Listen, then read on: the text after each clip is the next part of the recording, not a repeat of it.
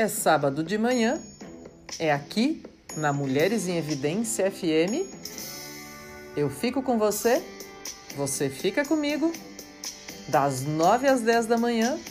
É meu muito bom dia com um café fresquinho, feito com todo carinho e dedicação. Eu sou a Cleusa Secato e você me acompanha agora, das 9 às 10, neste nosso Café com Linguagens. Vem! Que eu te espero, como eu sempre digo aí das nossas chamadas virtuais para o programa, gente. Vem que eu te espero com um café fresquinho, com uma conversa boa. Sabe que tá sendo muito importante, né, gente, nesse período que a gente vive, transmitir abraço virtual, transmitir energia boa. Olha, usar aquelas preposições que eu sempre faço menção por aqui, né? De a gente estar uns com os outros, uns pelos outros, uns para os outros. É importante repetir, é importante reprisar, é importante se colocar à disposição e agradecer. Agradecer a disposição dos outros para a gente também, né? Como é bom isso e como é interessante a gente ter essas oportunidades. E eu falo em oportunidade aqui, pessoal, porque de novo e sempre eu me sinto muito privilegiada por poder compartilhar com você essa hora de sábado de manhã.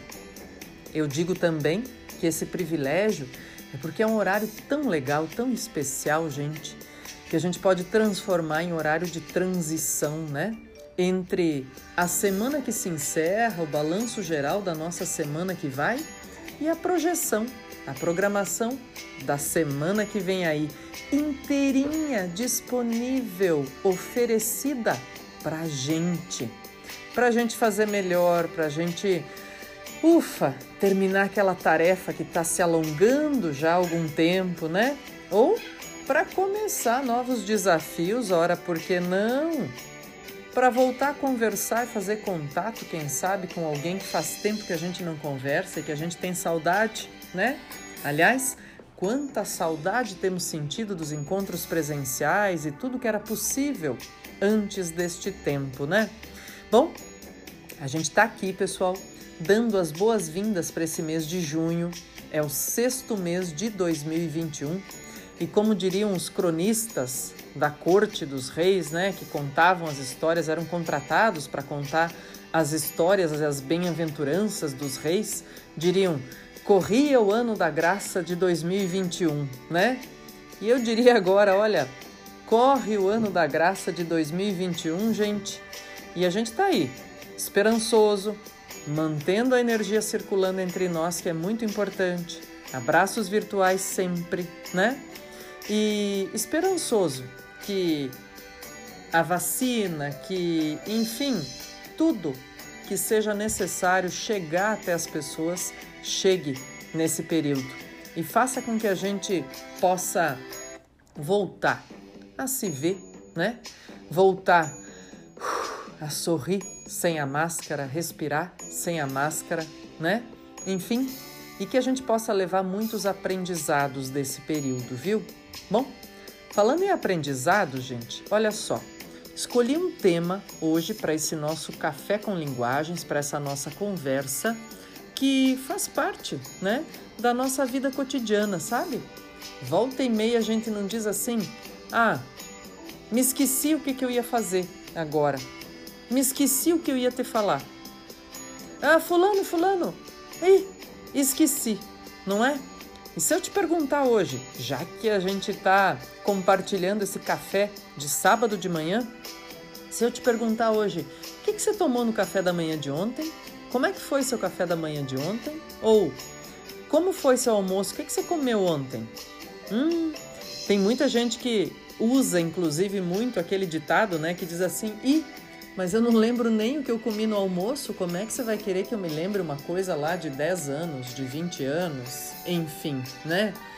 É, você já, claro, sacou aí e disse, e nós vamos falar de memória hoje nesse nosso programa? Vamos. Vamos conversar sobre memória? Vamos, vamos sim. E mais ainda, será que é que tipo de recorte sobre memória? Bom, Eu digo a você sempre, né? Sempre que a gente conversa por aqui, que todas as nossas referências, gente, ou as escolhas de texto, de abordagem, de reflexão, claro, quando a gente faz um papo gostoso, informativo, assim, para a gente compartilhar, são referências subjetivas, né? São escolhas particulares, mas sempre procuro fazer com todo carinho e cuidado para que sejam escolhas instrutivas, que a gente possa levar com mais percepção também essas situações, né? Espera aí. Como assim? De repente você pode se pegar pensando: "Ah, puxa vida, Cleusa, eu não me lembro mesmo o que eu comi ontem no almoço, mas eu me lembro do dia tal, do ano tal, da hora tal, do cheiro tal, da minha cor de roupa tal". Mas olha só, são dois tipos de memória diferentes, né? Memória de curto prazo e memória de longo prazo, né? E sabe que nos últimos anos, gente, nós temos falado muito mais das questões de memória associadas a uma ideia de saúde, justamente por conta do mal de Alzheimer, né? E aí, inclusive, a ciência nos ajuda sempre e mais uma vez a trazer possibilidades, a trazer habilidades, pessoal, que são muito chamadas, muito utilizadas para quê?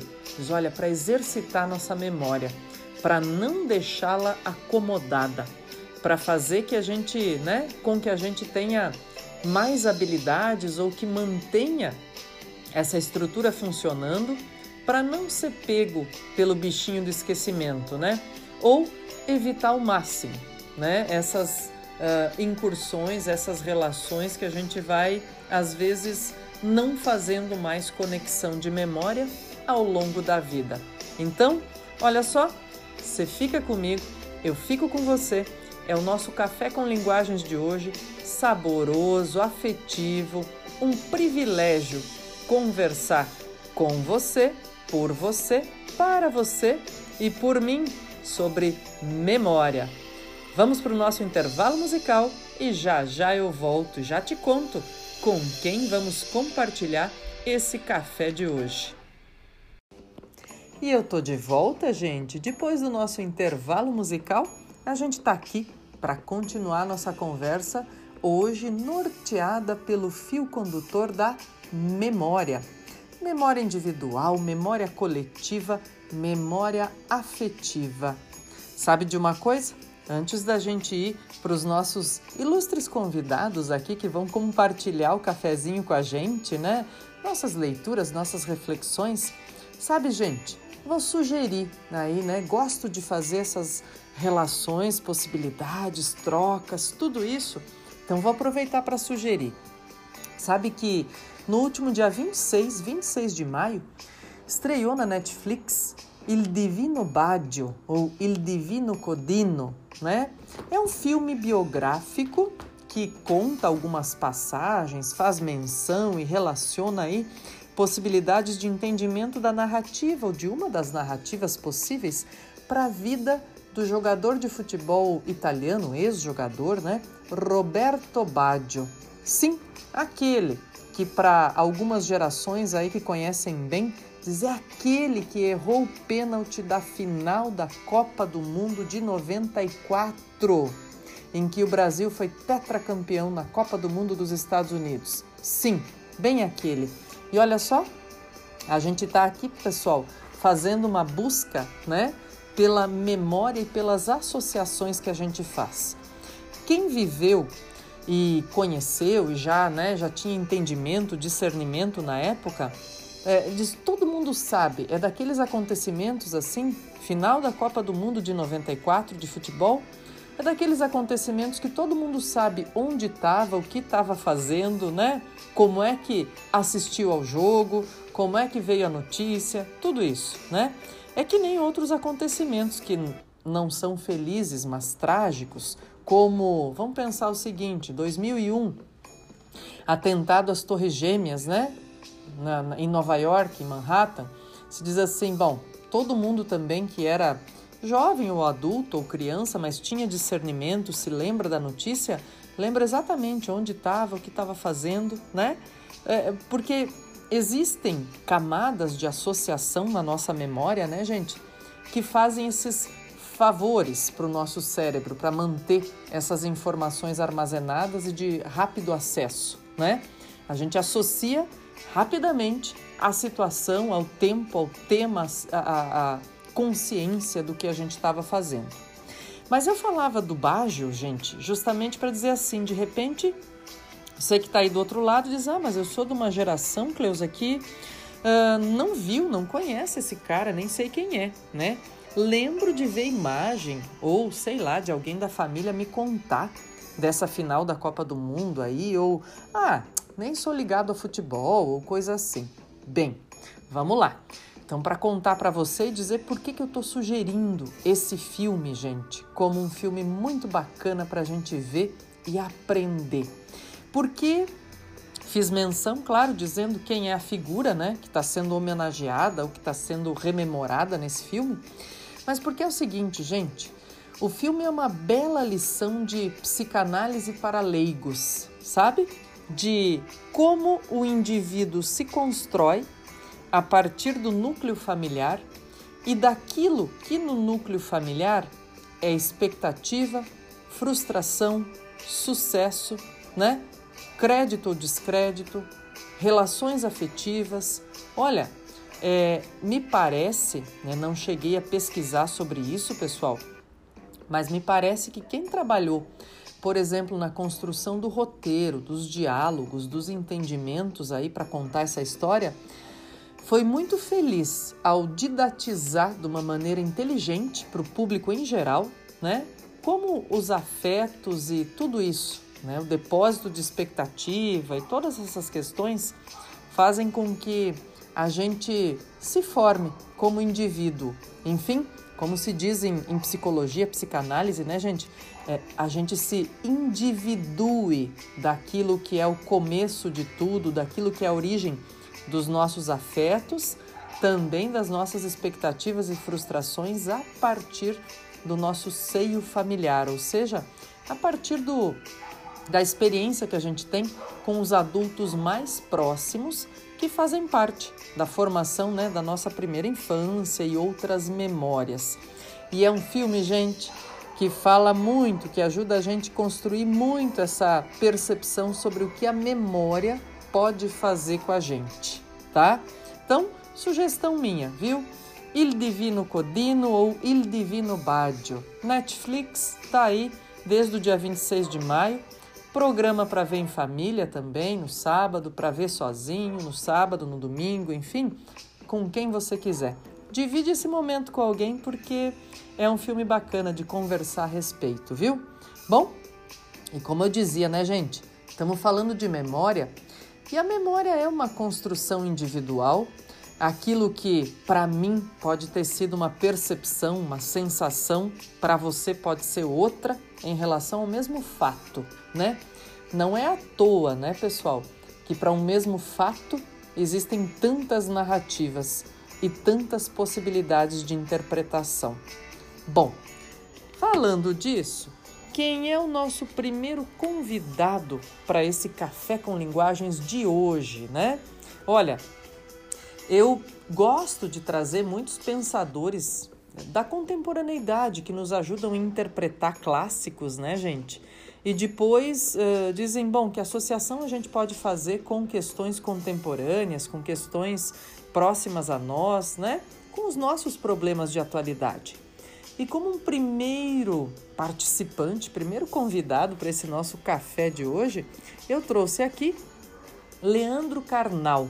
Bom, ele já é um habitué aqui, né? Um pensador brasileiro contemporâneo, professor, e por isso eu gosto muito de dizer, né? Porque às vezes é bem isso. Professores cuidadosos, né? Como ele, o Cortella e tantos outros, têm um jeitinho especial de contar pra gente ou de explicar pra gente como que a história pode nos ajudar a viver melhor o presente, né? Como que as lições da história podem nos ajudar no presente? Isso é muito comum acontecer, aparecer como sugestão, e eu já fiz menção, inclusive aqui, justamente de um livro do Roman Czarnarik, que também é um habituê, um cara que está quase sempre aqui no nosso Café com Linguagens, né? E que trabalha com a ideia de lições da história para uma vida melhor. Como tudo que nós já passamos e já construímos como humanidade pode nos dar lições para viver melhor. Bom, hoje eu tô aqui e ó, sempre faço isso, né, gente? Ó lá, vamos parar aqui a nossa música de fundo. Fica comigo que eu fico com você. Olha lá. Tem barulho? Tem, ó. Barulhinho do livro folheado, né? E é um livro chamado O Mundo Como Eu Vejo, do Leandro Carnal. Ele está dividido, pessoal, em tópicos e, e são pequenos textos, como aqueles que ele costuma publicar no jornal, né? E assim, tem várias partes, na verdade, né? Ele está tá dividindo aqui o livro em sete partes. A primeira parte é cotidiano em um mundo líquido.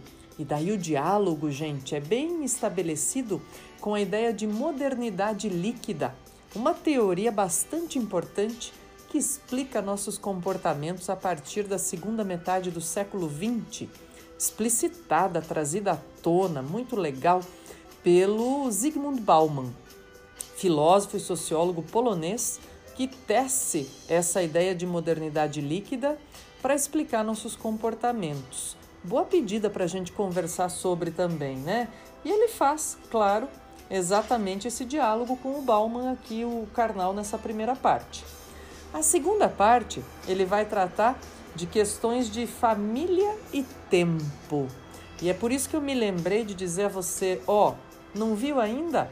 Dá uma olhada nesse filme aí da Netflix, Il Divino Codino, Il Divino Badio, porque essas relações de família, temporalidade e afetividade estão por lá e muito bem contadas, viu? Na parte 3, que é o que me toca aqui, que nós vamos trabalhar um pouquinho hoje, é história e memória. E a gente vai falar exatamente de uma, de um dos textos aqui dele, que está na página 123 desta terceira parte, que se chama As Rugas da Memória. Olha que beleza, gente! O título já é bem sugestivo, né? Já carece aí e, e oferece para a gente múltiplas interpretações. Bom, parte 4, Meu Brasil Brasileiro. Parte 5, O Mundo Como Eu Vejo, que é exatamente a parte que dá nome ao livro, né? Parte 6, A Fé dos Religiosos e dos Ateus. E parte 7, A Música do Mundo. Bom, em virtude de tantas partes que a gente tem aí, possibilidades de leitura da, do cotidiano, da contemporaneidade, você já sabe que também não é a última vez que nós vamos fazer referência aos textos desse livro, né? Mas vamos começar pela ideia de memória, como eu dizia a você antes aqui, né, de contar em quantas partes ele está dividido. Bom, olha só, lá na página 123, então, a gente tem esse texto chamado As Rugas da Memória. Quero conversar um pouquinho com você sobre isso. Vai lá. Ele diz assim: há textos atemporais. Pronto, já começa dando para a gente a ideia de que a historicidade não se estanca, né? Que a gente não para, não desaprende, que a gente é um contínuo o tempo todo, gente. Bora lá. O Hamlet do Shakespeare o livro de Jó, da Bíblia, a Odisseia de Homero. São exemplos perfeitos dessa atemporalidade dos textos. Há livros mais recentes que, aposto, estão fazendo companhia a nossos tataranetos. Penso na Lavoura Arcaica, do Raduan Nassar, Paixão segundo GH, da Clarice Lispector, A Máquina de Fazer Espanhóis, do Walter Ugumãe, a lista é imensamente maior, mas eu me limito a exemplos. Bom, pessoal, isso é um primeiro parágrafo desse texto. E olha, como eu sempre digo aqui, né, que as nossas escolhas para explicar alguma coisa sempre serão subjetivas do repertório, das opções de que a gente dispõe. Por quê? Porque ele mesmo, né, diz o que aqui, ó. Estou usando como exemplo o Hamlet o livro, um livro da Bíblia e a Odisseia do Homero. E diz: estou usando exemplos mais recentes que passam pelo Raduan Nassar, Clarice Lispector, Walter Ugumãe, mas poderia ser tantos outros, ou quem sabe, se eu pedisse a lista de três exemplos para você e do outro lado você ia dizer: ah, tem nada a ver com esses exemplos aí, minhas memórias aqui de texto clássico, Cleusa. Tem a ver com outras leituras. E ó, gente, fica comigo que eu fico com você, eu sempre te digo o quê? Não deixa ninguém te desqualificar pelas memórias, pela história, pelos livros que você lê ou pelas músicas que você escuta, viu? Não tenha vergonha. É sempre aquela história assim, ó, não atrapalhe os outros com os seus gostos, mas não tenha vergonha deles. E aí ele diz o seguinte, gente, olha lá, há uma categoria diferente de obras, são os livros da minha geração. Alguém me diz que leu Eric Fromm, Hermann Hesse e Gibran Khalil Gibran. Aliás, Gibran Khalil Gibran, gente, é um pensador que traz umas metáforas consistentes para gente e que é sempre bom ter amigos que nos apresentem esses pensadores, viu? Eu tive a graça de ter amigos que me apresentam esses pensadores e tô tentando retribuir ao universo aqui um pouquinho apresentando e sugerindo essa gente de boa leitura para vocês, tá? Olha lá, diz eu intuo que pertence ao meu recorte biográfico.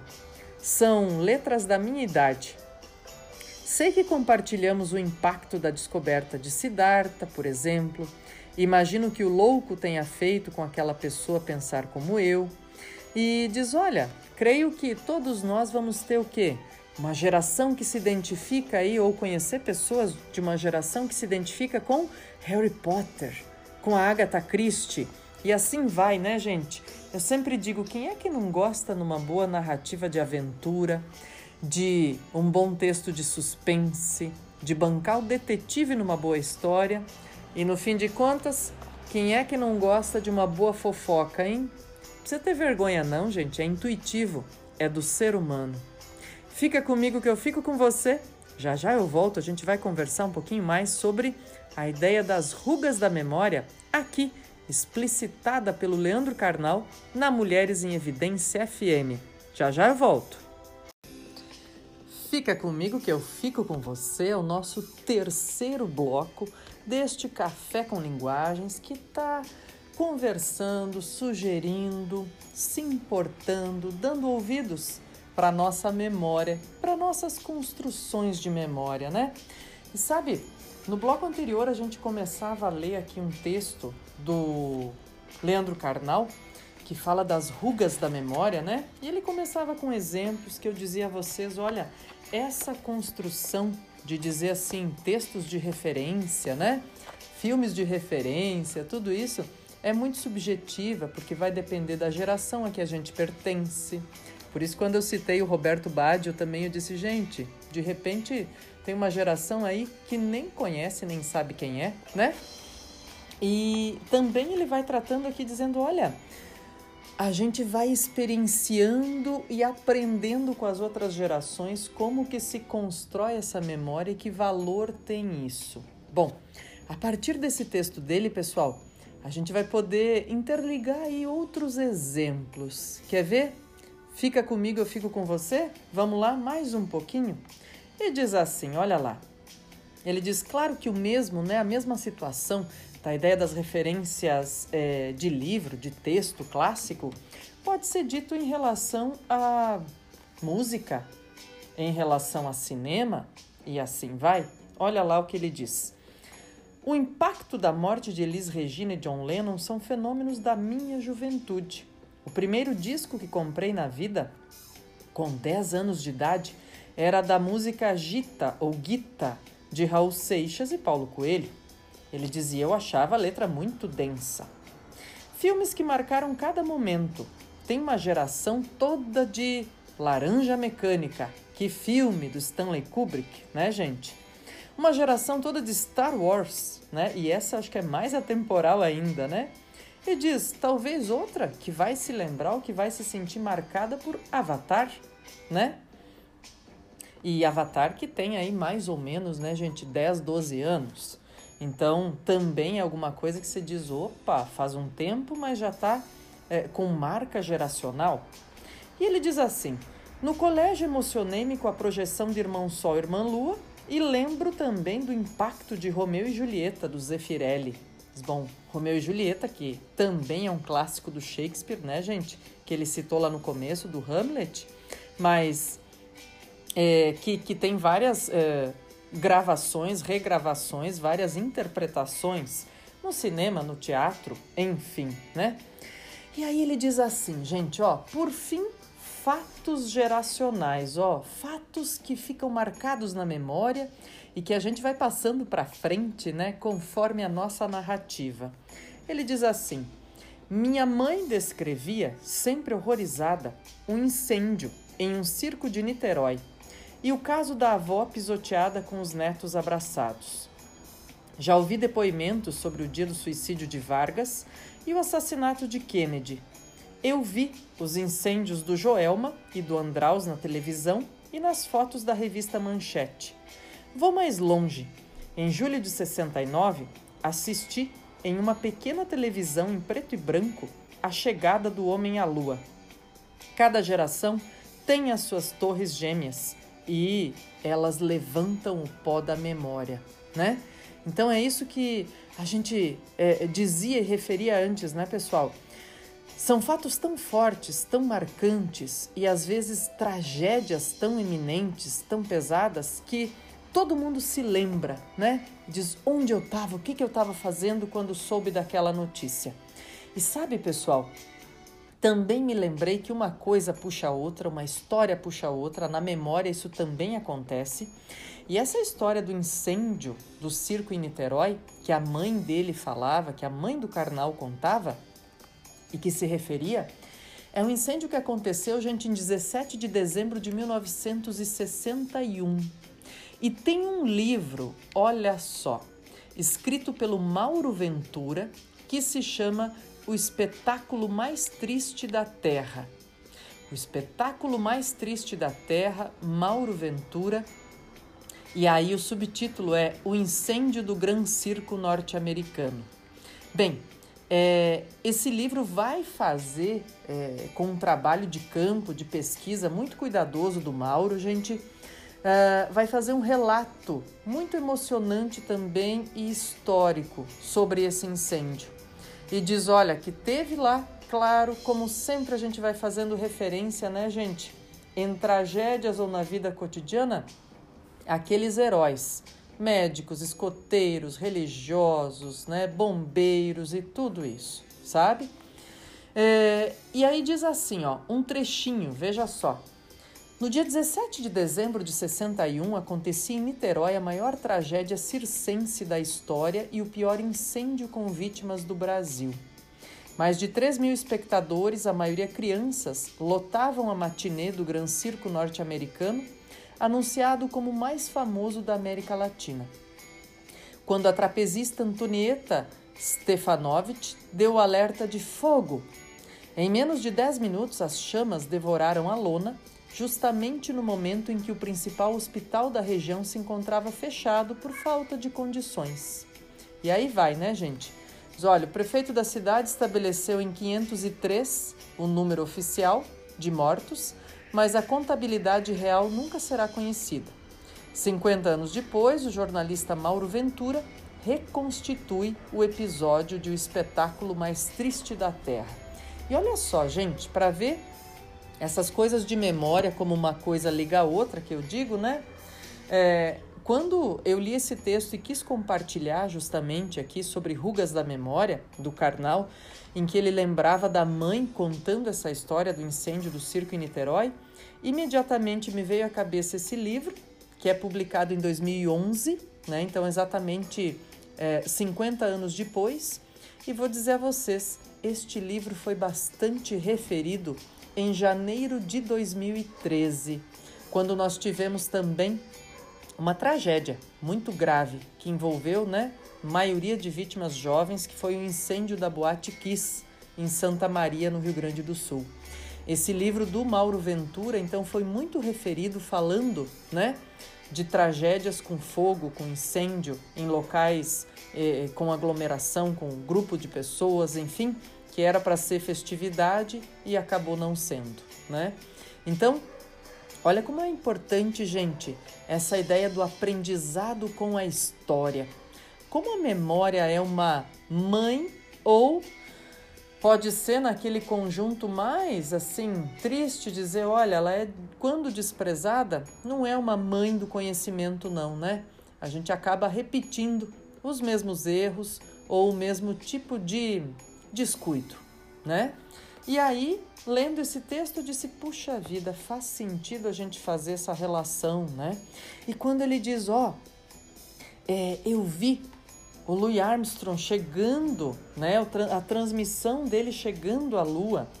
E aí ele diz: livros, filmes, músicas e fatos entram com força quando a gente é mais jovem.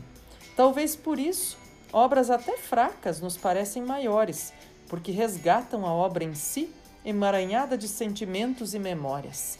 Não dá para esquecer, né, gente? Memória tem a ver com afeto, com sentimento, né? E ele diz: olha, Será que eu tinha mais vaga ideia do que significava a chegada de Armstrong no nosso satélite natural? Eu tinha seis anos de idade e havia sido alfabetizado há pouco. Meus pais estavam emocionados e a família reunida. Logo, a solenidade do fato era transmitida mais pela liturgia familiar do que pelo fato em questão.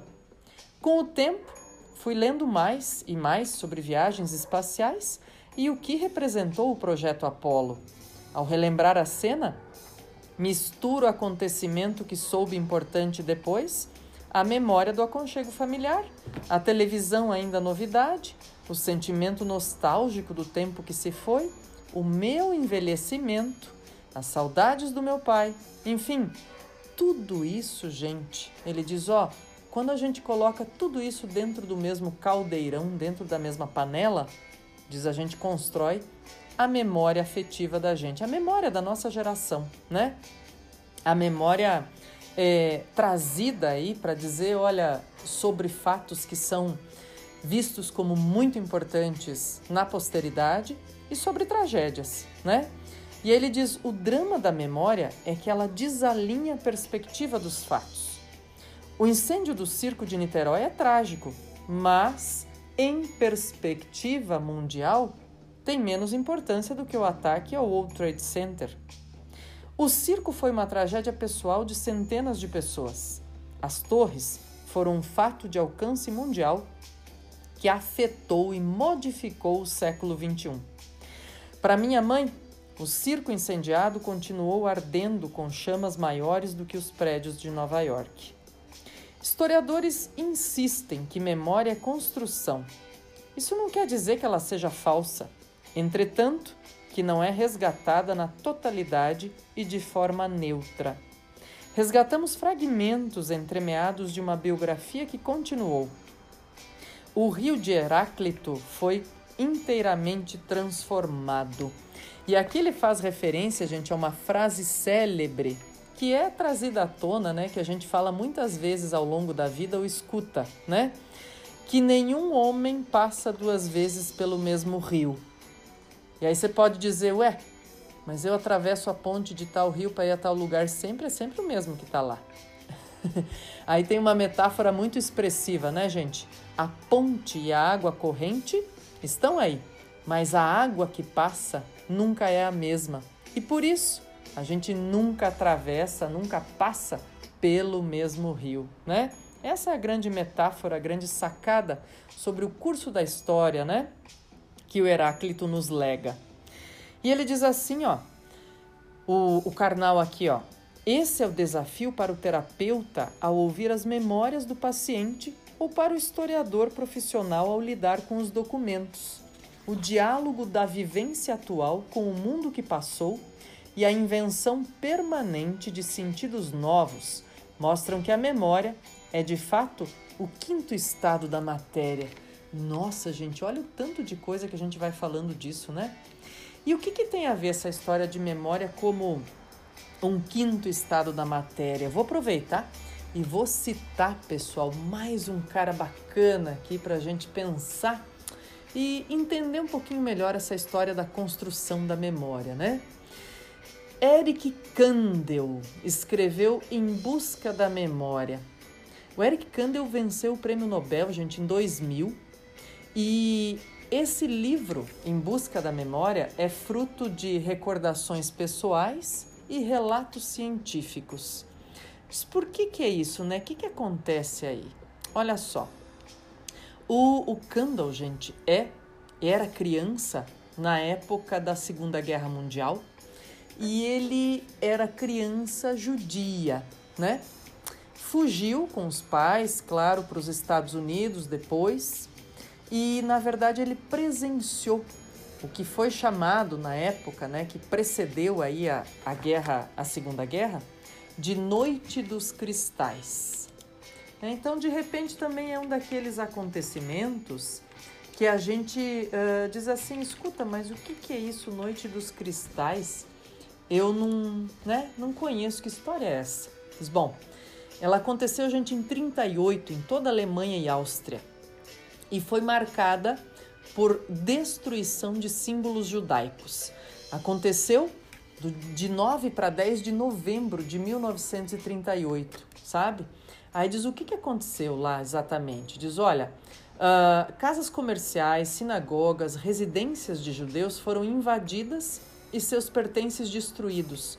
Ou tiveram vitrines quebradas, né, gente? Pedras arremessadas então é por isso que ficou conhecida como Noite dos Cristais. O som dos cristais quebrando ao mesmo tempo em vários lugares é o que deu força, na verdade, e é uma memória pessoal do Eric Kandel que fez com que ele acabasse escrevendo esse livro. Não só, né? Esse livro é, é em busca da memória, é na verdade um fruto já da pesquisa dele, né?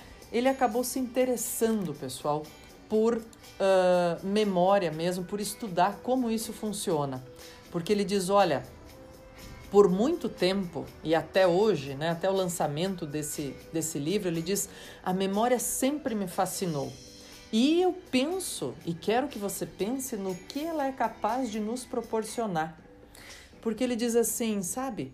Eu era criança e ao longo de toda a vida eu me lembro, eu acordo na madruga com o barulho dos cristais quebrando. Diz o que, que é a memória que é capaz. Eu tinha nove anos, ele diz, né?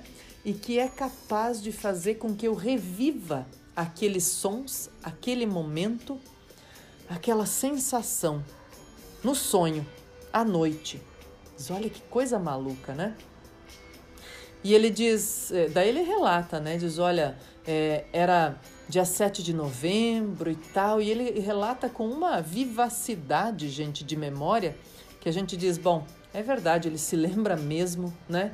E isso é, é o que moveu a lembrança daqueles dias, é o que moveu ele a se tornar um, um pensador sobre memória, né? um estudioso sobre memória, que ganhou um prêmio Nobel no ano 2000 por causa disso né? E produziu esse Em Busca da Memória.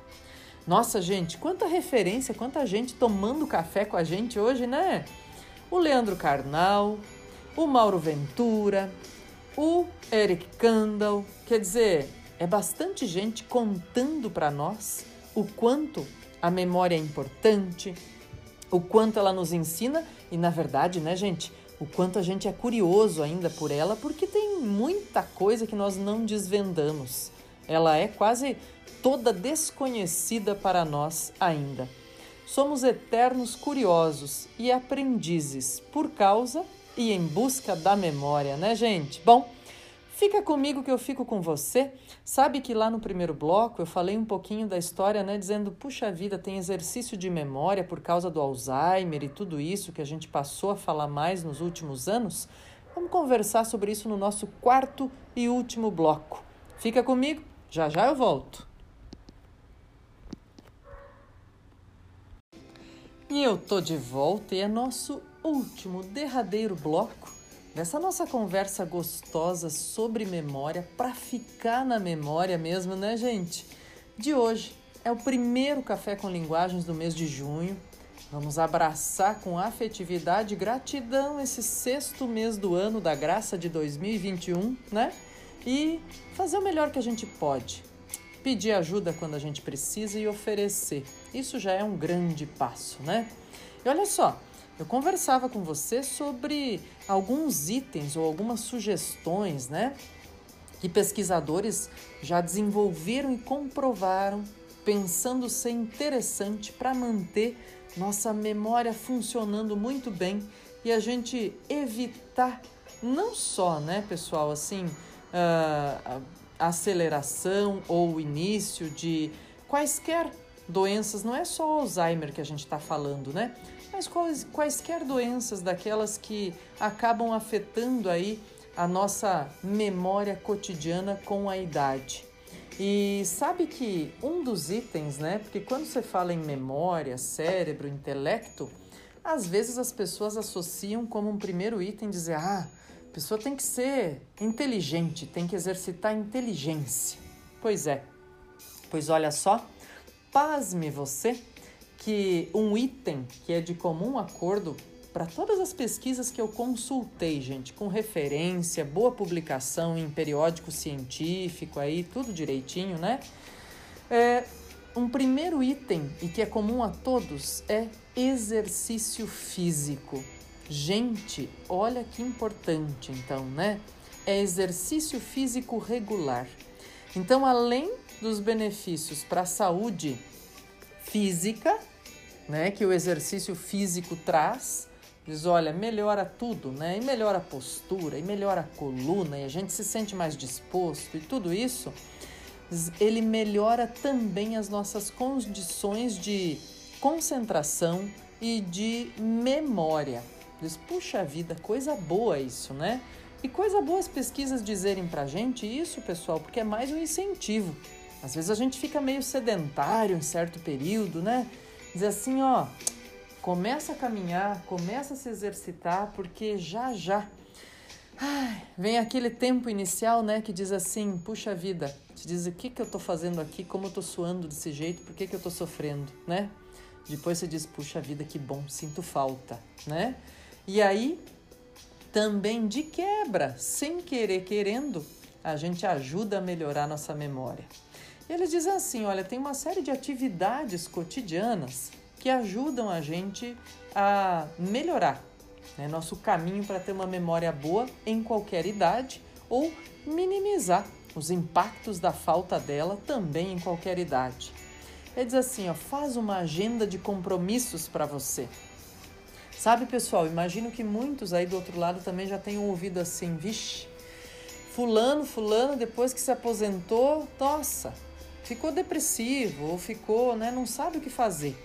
Mas, bom, o legal é o seguinte é que com a longevidade, expectativa boa de vida no Brasil, né, e qualidade de vida boa com expectativa, a gente tem cada vez mais gente que se aposenta de uma primeira atividade, de um primeiro ramo de atividades, mas que continua cheia de vida, de sabedoria, de experiência e habilidades, né?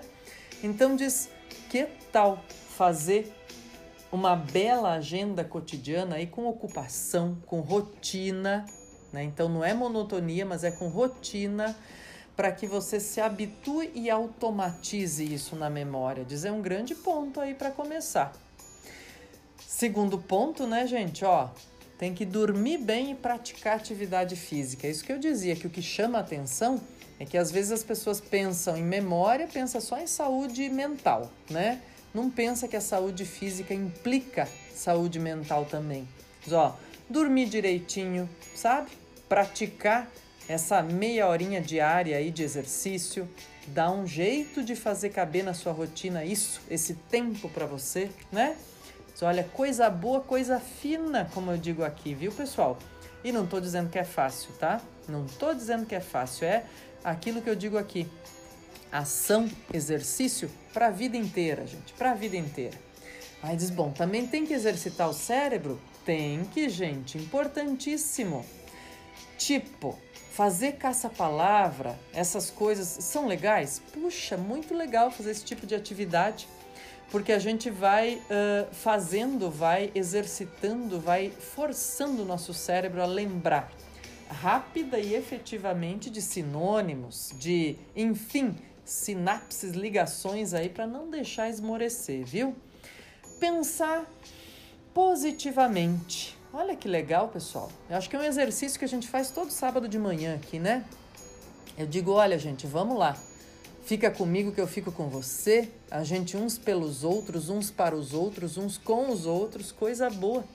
Vamos agradecer o que acontece, bola para frente, vamos arrumar a vida para que tudo funcione da melhor forma possível, né? Então, pensar positivamente, agradecer pelo que acontece, olha, faz bem, faz bem. Que mais? Diz, bom, vamos tentar também ter uma mente mais tranquila e calma. Diz, como assim tentar ter uma mente mais tranquila e calma? Olha, a gente pode, com a prática de, de exercícios, pode aprender a respirar melhor, né? Pode aprender a organizar nossas tarefas de um jeito melhor para não atropelar as coisas, sabe? E ó, tem outra coisa importante, pessoal, que eu acho que a gente faz também aqui no nosso Café com Linguagens todo sábado, né? Tentar aprender coisas diferentes sempre que possível. Conversar, pensar diferente, né? Ampliar nossas possibilidades de entendimento sobre alguma coisa. Eu estou sempre fazendo junto aqui, exercitando minha memória, né? Com vocês, gente. Coisa boa, coisa fina a gente poder fazer isso, né? Sabe que tem um último item que eu quero aproveitar e compartilhar aqui, que diz assim, ó, ah, eu gosto disso porque é o nosso café com linguagens aqui, feito com maior carinho. Diz assim, ó, fazer do café preto um hábito diário. Diz que ele pode combater toxinas do Alzheimer no cérebro, o que ajuda tanto na prevenção quanto no tratamento. Café preto também é um anti-inflamatório que ajuda a bloquear os efeitos negativos do cérebro. Por isso, pelo menos vai lá comigo uma xicarazinha de café preto logo pela manhã, né? E no sábado de manhã você já sabe, a gente toma esse café sempre em boa companhia, gente. Então, uma xícara de café preto e ó, um pedido especial, maneira no açúcar. Se puder, toma só o cafezinho preto para saborear o gosto do café, tá? E sabe, gente, agora que eu tô me despedindo e dizendo um até logo, até sábado que vem, vou aproveitar para fazer uma menção também a uma memória afetiva minha, né? Nesta semana, em live no YouTube, a dupla de cantores gaúchos, Cleiton e Cledir, comemorou seus 40 anos de sucesso, 40 anos de união, de música, né? De talento, de coisa boa feita com arte. E eu me lembro que as músicas deles fizeram parte de toda a minha infância, né? E volta e meia dá aquela nostalgia, aquela saudade boa desse tempo e eu escuto as músicas do Cleiton Cledir. E tem uma, uma fala muito bonita do Cledir, que ele disse no show, na live, e disse assim: Olha, meu irmão, o Cleiton, que era o mais fortinho, me carregava assim nos ombros quando eu era menor, né? E a gente ia fazer alguma coisa, né, é, na nossa infância e tal, ia para escola, ia para festa, enfim. E eles eram pequenos, eram crianças e ele colocava o Cleiton nos ombros. E aí se perguntava, não, tá pesado, tal, né? Ele dizia, não, ele não pesa, ele é meu irmão. Gente, que coisa linda isso, né? Ele não pesa, ele é meu irmão. Olha, coisa boa para a gente pensar sobre memória, laços afetivos e tudo isso. E eu vou aproveitar então, já que começamos o mês de junho, e deixar todos vocês desejando uma ótima semana para todos nós com Noite de São João, música do Cleiton e Cledir. Um abraço, gente. Ótima semana. Até sábado que vem aqui na Mulheres em Evidência FM. Eu te espero sempre.